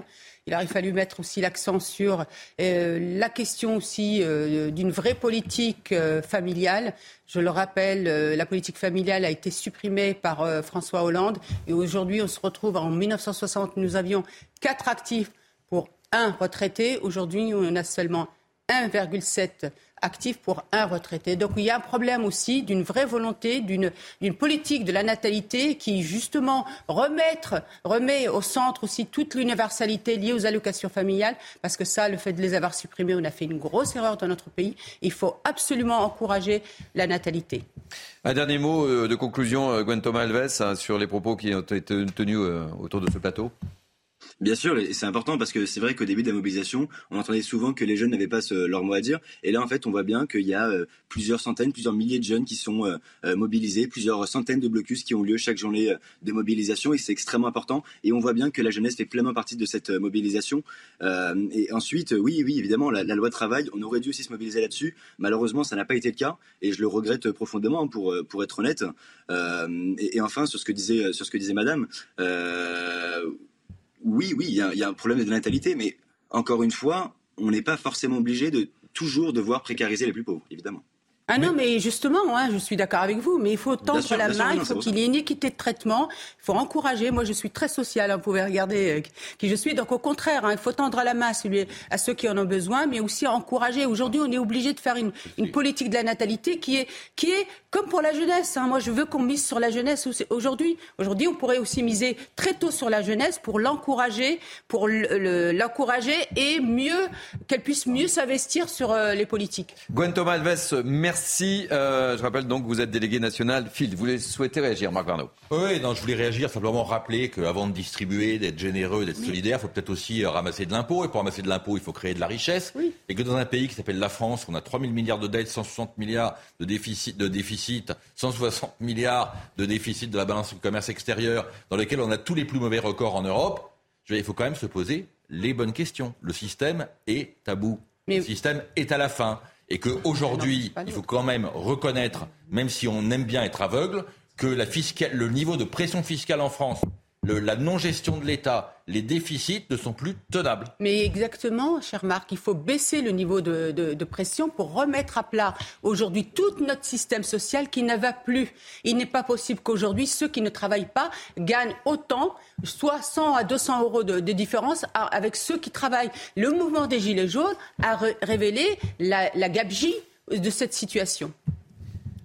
On va retrouver dans quelques instants Thierry Amourou, qui est porte-parole du syndicat national des professeurs euh, d'infirmiers. Mais euh, je voudrais qu'on voit avec vous, euh, Florian, les différentes réactions politiques qui sont de plus en plus nombreuses. Effectivement, réactions politiques qui ont été nombreuses, politiques et syndicales, depuis la promulgation de cette loi et la publication de cette dernière au journal officiel. C'était dans le courant de la nuit, aux alentours donc de 3 heures du matin. On en a longuement parlé sur ce plateau d'ores et déjà. Grand débat. Euh, plusieurs politiques euh, prennent justement euh, comme exemple ce qui a été fait cette nuit, c'est-à-dire d'une promulgation assez rapidement de la part du président de la République. Certains estiment que le président de la République, je les cite, est un voleur de nuit, un voleur euh, de vie. Je cite Fabien Roussel, mmh. Emmanuel Bompard, Jean-Luc Mélenchon. On va peut-être voir quelques-unes de leurs euh, réactions.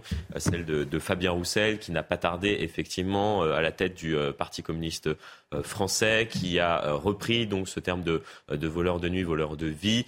Euh, Jean-Luc Mélenchon euh, également, et euh, bien d'autres que je ne citerai pas parce que je ne vais pas vous faire une liste à, à l'après-vert. Deux réactions également, celle de Laurent Berger à la tête de la CFDT et de Sophie Binet à la tête de la CGT. Réaction il y a quelques minutes à peine, celle de Laurent Berger, vous la voyez, de nuit comme de jour, cette réforme est mhm. injuste. Il reprend un petit peu cet élément de, de, langage de certains des opposants politiques à Emmanuel Macron, la sagesse démocratique exigeait de ne pas la promulguer, effectivement, puisque les syndicats ont demandé hier, après la validation par les sages du Conseil constitutionnel, un temps de latence au président de la République, c'est-à-dire d'attendre quelques jours, euh, peut-être d'attendre de les rencontrer, euh, puisque le président de la République dispose de 15 jours pour pouvoir promulguer la loi.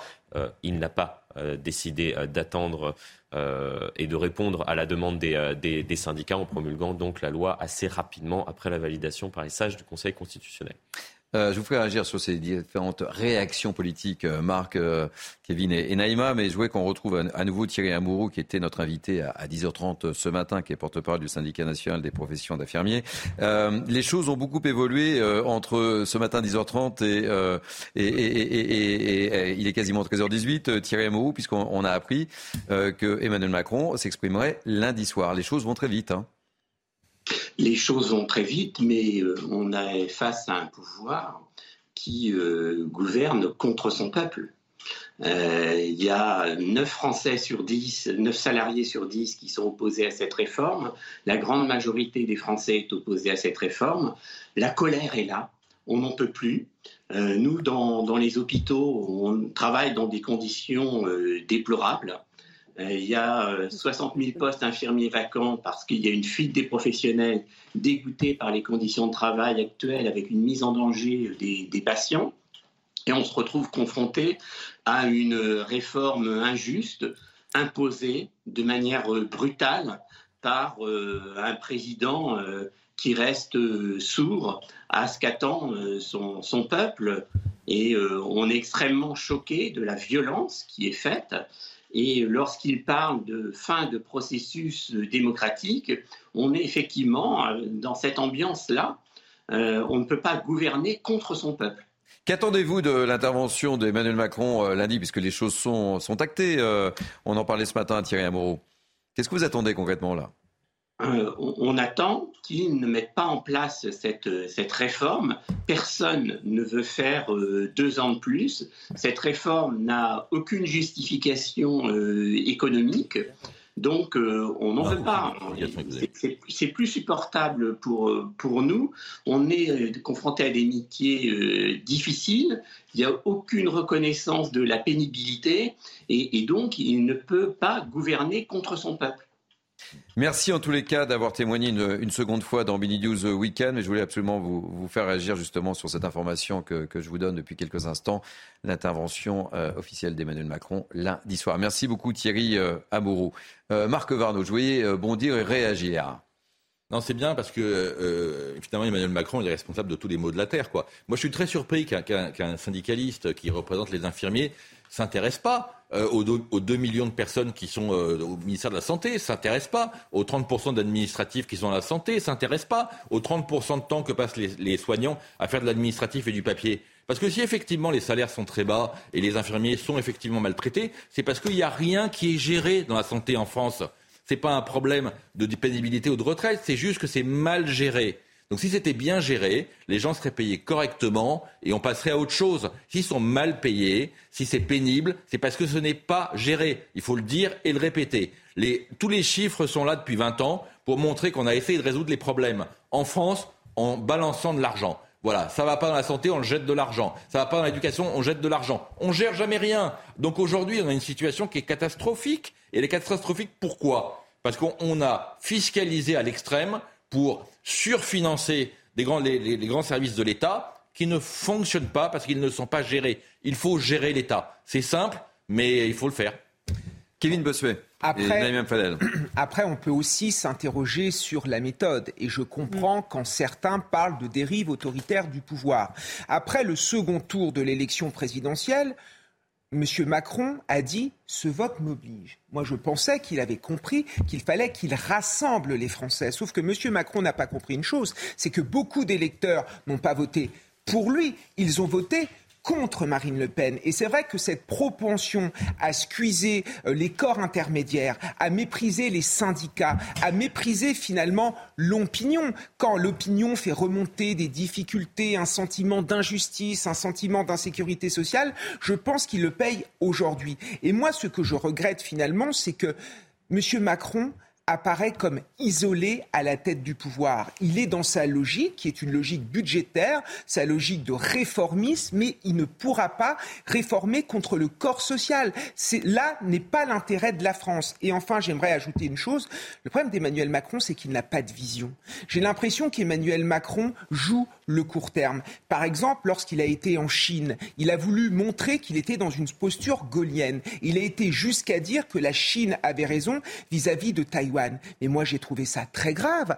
Imaginez les conséquences géopolitiques. L'image de la France est touchée. Il faut que M. Macron ait l'impression vraiment qu'il représente un pays et pas un pays sur 10, 20 ans, mais un pays sur le long terme. L'histoire de la France est grande et j'espère qu'elle continuera à l'être. On va marquer une pause dans ce Mini News Weekend. Je vous redonnerai euh, la parole tout à l'heure dans Emmanuel Fadel, mais c'est vrai qu'il reste encore 4 ans euh, pour euh, Emmanuel Macron et, son gouvernement. fin de cette première partie. On se retrouve dans quelques instants. On reparlera sans doute, évidemment, de de cette promulgation, mais on parlera également de, football avec cette affaire autour de Christophe Galtier qui a été attaqué de, racisme. Nous serons avec, notre ami Jacques Vendroux, visage bien connu de, de, CNews. Et puis on parlera également de mixité sociale. Papendiaï qui annoncera des, mesures le 11 mai prochain. Et ça va toucher également l'enseignement privé. Être un sujet également pour vous, je pense. Euh, pas que pour vous, évidemment, oui, cher mais, mais en tant qu'enseignant. Euh, je me tourne vers vous, évidemment. Allez, on marque une pause. On se retrouve dans quelques instants. À tout de suite.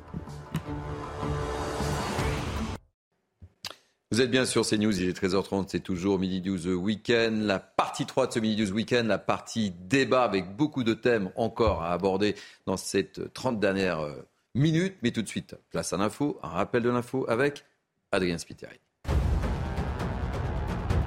Emmanuel Macron s'adressera aux Français lundi soir lors d'une allocution télévisée. Information transmise par l'Elysée ce matin au lendemain de la promulgation de la loi sur la réforme des retraites. Le chef de l'État pourrait notamment détailler les futures actions que le gouvernement compte mener dans les prochaines semaines.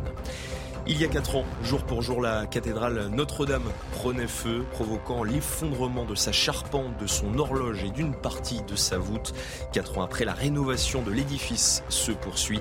Actuellement, les ouvriers s'apprêtent à achever la reconstruction du socle de la flèche. Et puis la sonde européenne JUICE s'était lancée hier avec succès depuis Kourou. Elle démarre son odyssée de 8 ans vers Jupiter et ses lunes glacées. Objectif recherché des environnements propices à l'apparition d'une vie extraterrestre. JUICE atteindra sa destination finale en 2031 à plus de 600 millions de kilomètres en moyenne de la Terre. Merci, merci beaucoup euh, Adrien Spiteri. On se retrouve pour la dernière ligne droite de News Weekend avec Naïm Fadel, Kevin Bossuet et Marc Varno. Encore euh, beaucoup de choses à, aborder dans ces 30 dernières minutes. On va reparler de cette réforme des, retraites et de la promulgation cette nuit de cette réforme. Euh, mais je voulais qu'on revienne, si vous voulez bien, par les incidents qui se sont produits, notamment hier à Rennes. On craignait qu'il y aurait beaucoup d'incidents. Il n'y en a pas eu autant que ça, mais mine de rien, à Rennes, il s'est passé un certain nombre de choses et j'aimerais qu'on regarde ce, reportage de Maxime Lavandier. La porte de ce commissariat de Rennes en flammes, incendiée par des manifestants radicaux. Ils y ont déposé des poubelles en feu. Il s'attaque maintenant même au symbole, euh, au symbole même de la République, puisqu'un commissariat de police, c'est quand même, euh, je le dis à chaque fois, c'est que la, police et les policiers sont le dernier rempart de l'État. Il aura finalement fallu l'intervention du canon à eau pour éteindre l'incendie. Par chance, aucune victime n'est à déplorer. Quelques minutes plus tard, c'est au tour d'un couvent, place Sainte-Anne, d'être la cible des manifestants. Selon la préfecture, 400 individus ont troublé l'ordre public et deux policiers ont été blessés. Le ministre de l'Intérieur, Gérald Darmanin, n'a pas tardé à réagir sur son compte Twitter.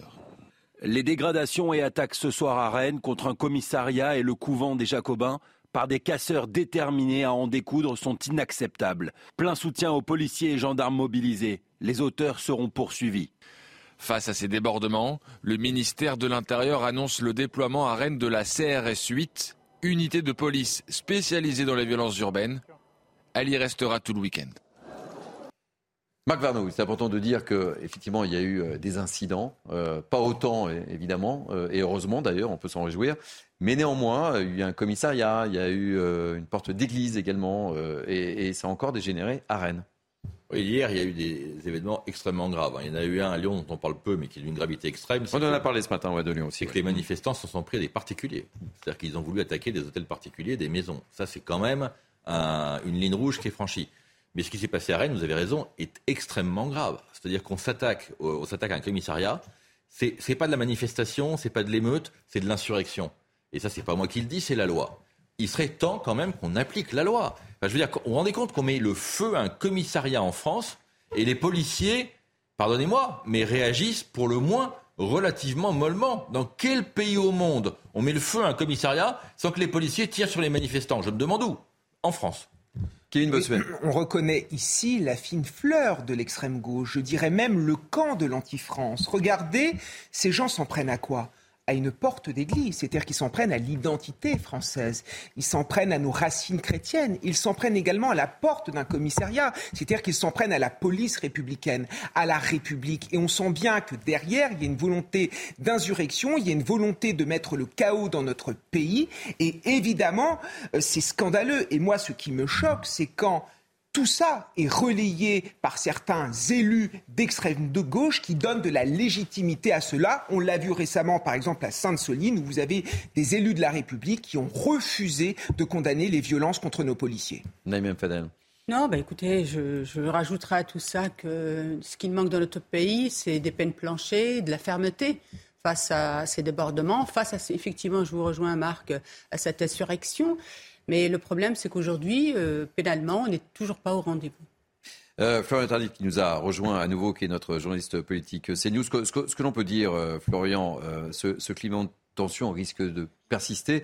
Et on l'a vu, les déplacements d'Emmanuel Macron sont toujours mm. émaillés d'incidents. Euh, oui, c'est toute la question qui se pose aujourd'hui. Elisabeth Borne également hier, qui a été interpellée dans une supérette. Mmh. Est-ce que la, contestation à, l'encontre de la réforme des retraites va perdurer euh, dans le temps? Et est-ce qu'il va y avoir comme cela euh, des manifestations sauvages ou des manifestants comme cela qui s'invitent à certains déplacements, que ce soit les déplacements du président de la République ou euh, euh, de la première ministre. Ce qui est à noter, c'est que euh, cette semaine, effectivement, chacun des déplacements du président de la République a été perturbé par euh, quelques euh, manifestants. Ils n'étaient pas nombreux, mais ce sont tous les déplacements, y compris ceux effectués à l'étranger. Et c'est vrai que c'est un fait rare quand même qu'il faut souligner. Il arrive parfois que Emmanuel Macron soit interpellé à l'étranger sur, sur, telle ou telle problématique, notamment sur le réchauffement climatique, sur les questions climatiques ou autres. Mais là, c'est la première fois que le président de la République est interpellé par des manifestants qui se sont déplacés peut-être euh, à dessein euh, euh, dans la ville où se rendait le président de la République pour l'interroger ou l'interpeller du moins sur un sujet non pas international mais national et en l'occurrence la réforme des retraites. Et lorsqu'on voit, j'étais présent lors du déplacement du président de la République à la cathédrale Notre-Dame de Paris, c'était vendredi matin, quelques heures donc avant la décision des sages, tout le quartier était bouclé le quartier entier autour de la cathédrale Notre-Dame de Paris était bouclé. Il y avait un appel à venir euh, manifester sur le parvis de euh, Notre-Dame quelques euh, minutes avant l'arrivée du président de la République. Les quelques manifestants, ils étaient assez peu nombreux, il faut le dire, mais qui étaient présents, ont été euh, amenés à quitter le parvis euh, de la cathédrale Notre-Dame par les forces de l'ordre.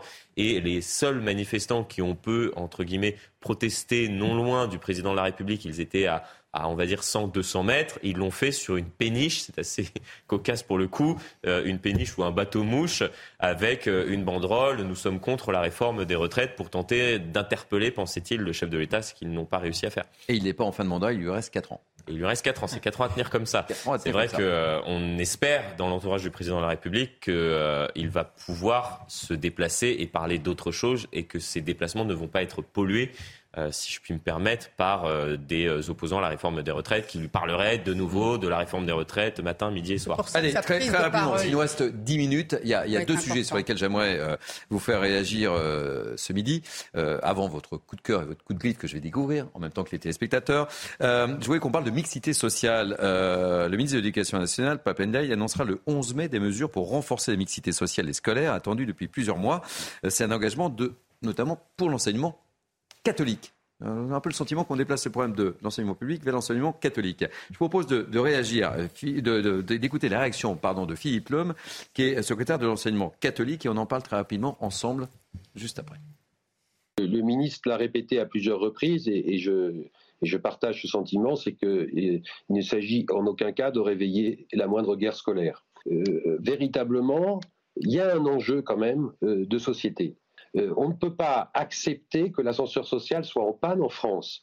Et l'enseignement catholique, par sa vocation euh, et par son projet, doit être attentif aux plus pauvres et aux plus fragiles et doit être capable d'accueillir à la fois les élèves d'un niveau d'excellent niveau qui ont beaucoup de facilité, mais aussi les plus fragiles et, les plus faibles. Quand on regarde l'histoire de l'enseignement catholique et des congrégations religieuses, euh, les fondateurs de ces congrégations sont, sont d'abord tournés vers les populations les plus fragiles, les plus exclues. Alors, quelle est votre réaction, euh, Marc Varno Vous n'avez pas le sentiment qu'on déplace les, problèmes de l'enseignement, ce que je disais hein, euh, juste avant la, réaction de, Philippe Blum, le, problème de l'enseignement public vers l'enseignement catholique Non, mais on marche sur la tête parce que Papenza, il voit le problème complètement à l'envers. Que le problème, c'est pas l'enseignement privé, c'est l'enseignement public. Et s'il y a, y a 8, lycées sur 10 dans les, meilleurs de France qui sont privés et deux qui sont publics, le sujet, c'est le public, c'est pas le privé. Mais c'est cette logique de, de, vouloir tout le temps standardiser, niveler, plutôt que de prendre exemple du, privé qui marche bien et essayer de le copier-coller dans le public, eh bien non, on va essayer de modifier le privé. Ça, c'est une logique qui me paraît dingue. Et le privé n'attend pas, pas l'injonction de, de, Monsieur le ministre de l'Éducation pour faire de la mixité. Moi, qui travaillais sur les quartiers, comme vous le savez, je peux vous dire que dans les quartiers, notamment dans les villes ou qui ont des quartiers euh, paupérisés. Il y a énormément aujourd'hui de gamins qui sont dans les écoles catholiques. Il y a aujourd'hui dans certaines villes jusqu'à 60% d'enfants issus des quartiers populaires. Parce que les gens, parce qu'en plus, ils mettent en place le quotient familial. C'est-à-dire que vous payez en fonction de vos moyens. Alors, notamment, je, je cite cette phrase de euh, de Papendaï. Hein. L'État finance les trois quarts du budget de ces établissements. Nous attendons donc de leur part un engagement pour aller vers euh, davantage de mixité sociale et scolaire, particulièrement dans les grandes C'est ce qu'ils font déjà. C'est vraiment un, faux procès qui est fait. Et, monsieur le ministre doit aussi réparer l'école publique. Aujourd'hui, c'est l'école publique qui va mal. Non, mais...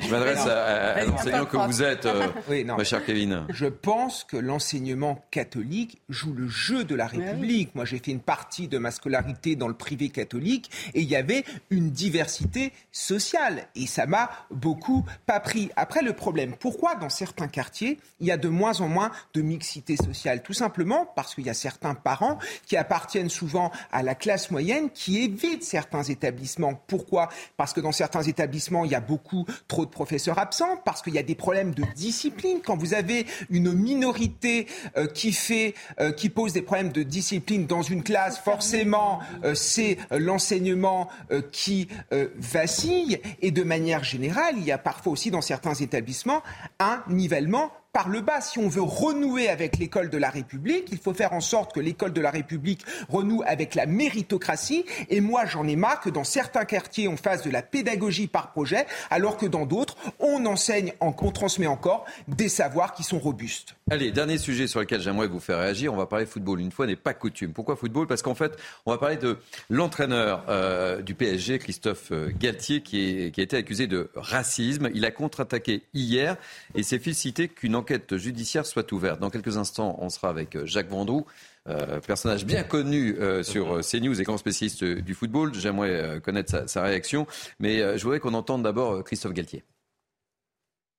Je suis profondément choqué par les propos que l'on me prête et qui ont été relayés par certains de manière irresponsable. Ils me heurtent au plus profond de mon humanité. Je suis un enfant des cités HLM, élevé dans la mixité. Les valeurs de partage et de respect de l'autre, quelle que soit son origine, sa couleur, sa religion. Toute ma vie d'homme, de footballeur, puis d'entraîneur, a été édité par le souci du partage et du bien vivre avec les autres. Allez, on va retrouver tout de suite notre ami Jacques euh, Vendroux, euh, que je dois absolument faire réagir euh, sur un Christophe Galtier très touché, on le saurait à moins. Jacques Vendroux, mais vous êtes où là précisément? Bonjour à tous. Bonjour Jacques, vous êtes où? Je suis dans le cadre du Variété Club de France et nous allons jouer à Bonneville-sur-Iton. Aujourd'hui, il y a deux matchs importants, le nôtre et surtout Paris Saint-Germain contre Lens ce soir. Voilà, eh vous savez tout. Match combien important. Euh, oui, je voulais vous avoir absolument, euh, Jacques. Comment vivez-vous cette opprobre lancée contre Christophe Galtier, très touché dans un contexte très difficile? Écoutez, vous m'entendez? Oui, je vous entends parfaitement. On vous entend parfaitement. Eh bien, je vais vous dire, je suis scandalisé, je suis scandalisé sur les accusations qu'on porte sur Christophe Galtier. Je suis scandalisé. Moi, j'ai la chance de bien connaître Christophe.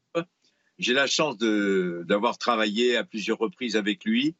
Et vous savez, quand il y a des témoignages de soutien comme Alain Perrin, Andy Delors, avec lui à Nice, Dominique Rocheteau, Antoine Comboiret, Éric Roy, Laurent Blanc, c'est pas possible. Cette histoire, elle est impossible, car c'est quelqu'un qui est dans le milieu du football depuis plus de 40 ans, joueur, entraîneur, il n'a jamais eu cette réputation-là. Et je trouve que c'est pas bien de le diaboliser. Je trouve que c'est une affaire purement niçoise. Nice a réglé l'affaire euh, il y a déjà quelque temps, et je ne comprends pas pourquoi elle ressort aujourd'hui c'est certainement un règlement de compte qui vient d'un lanceur d'alerte euh, quelconque que tout le monde connaît, mais que je ne nommerai pas. En tous les cas, c'est pas bien. Je vous garde avec nous, euh, Jacques, je voudrais faire réagir notre, notre plateau, notamment Marc Varnaud. Euh, c'est terrible hein, quand l'opprobre est jeté comme ça, parce qu'en fait, à un moment donné, la, réputation est atteinte. Bah oui. Et c'est pour ça que je voulais qu'on aborde ce thème. Bah, Qu'est-ce qu'on fait là? C'est terrible à, plusieurs enseignes. D'abord, le premier, c'est que le temps médiatique et le temps judiciaire n'ont rien à voir. Donc, euh, une fois que la réputation de quelqu'un est salie, elle est durablement salie, pour pas dire définitivement salie. Et puis, ceux qui sont à l'origine, en général, de, de, ces, de ces rumeurs calamiteuses sont rarement punis, ou quand ils sont punis, ils sont punis très longtemps après. Donc euh, je crois qu'une affaire comme celle-là, elle devrait tous, sauf être médiatisée, puisqu'on voit bien que la médiatisation de cette affaire, à part détruire la réputation de Christophe Galtier, euh, elle sert à quoi? Elle sert à rien. Non, mais ce qui est terrible, c'est qu'il a reçu des menaces, des menaces contre lui, et contre sa famille, contre ses enfants. C'est ça qui est, on a ressenti son émotion parce qu'il a, il a peur pour sa famille. Donc c'est extrêmement grave ce qui se passe. Alors je ne sais pas qui est cette, ce lanceur d'alerte, mais j'espère qu'il sera puni, ce monsieur, parce qu'il met en péril une vie. Oui, on est, dans une, on est dans une société qui ne réfléchit plus, une société de l'instantané où il n'y a plus aucun esprit critique. On prend une citation qu'on a prononcée il y a deux ou trois ans, on la sort de son contexte, voire on la coupe et on nous fait dire ce que l'on a pas dit. Et une fois que c'est mis en avant dans la sphère mm. publique, ben, on est obligé de s'excuser, on est obligé de se soumettre, on est obligé de faire intervenir toute la terre entière pour dire qu'on n'est pas comme on dit qu'on est. Mais c'est très grave cette société-là. Jacques, un, dernier mot sur euh, Christophe Galtier? Parce qu'on arrive au terme de cette émission. Je crois qu'il a... On a perdu Jacques. On a perdu, on a perdu Jacques. Bon, bah écoutez.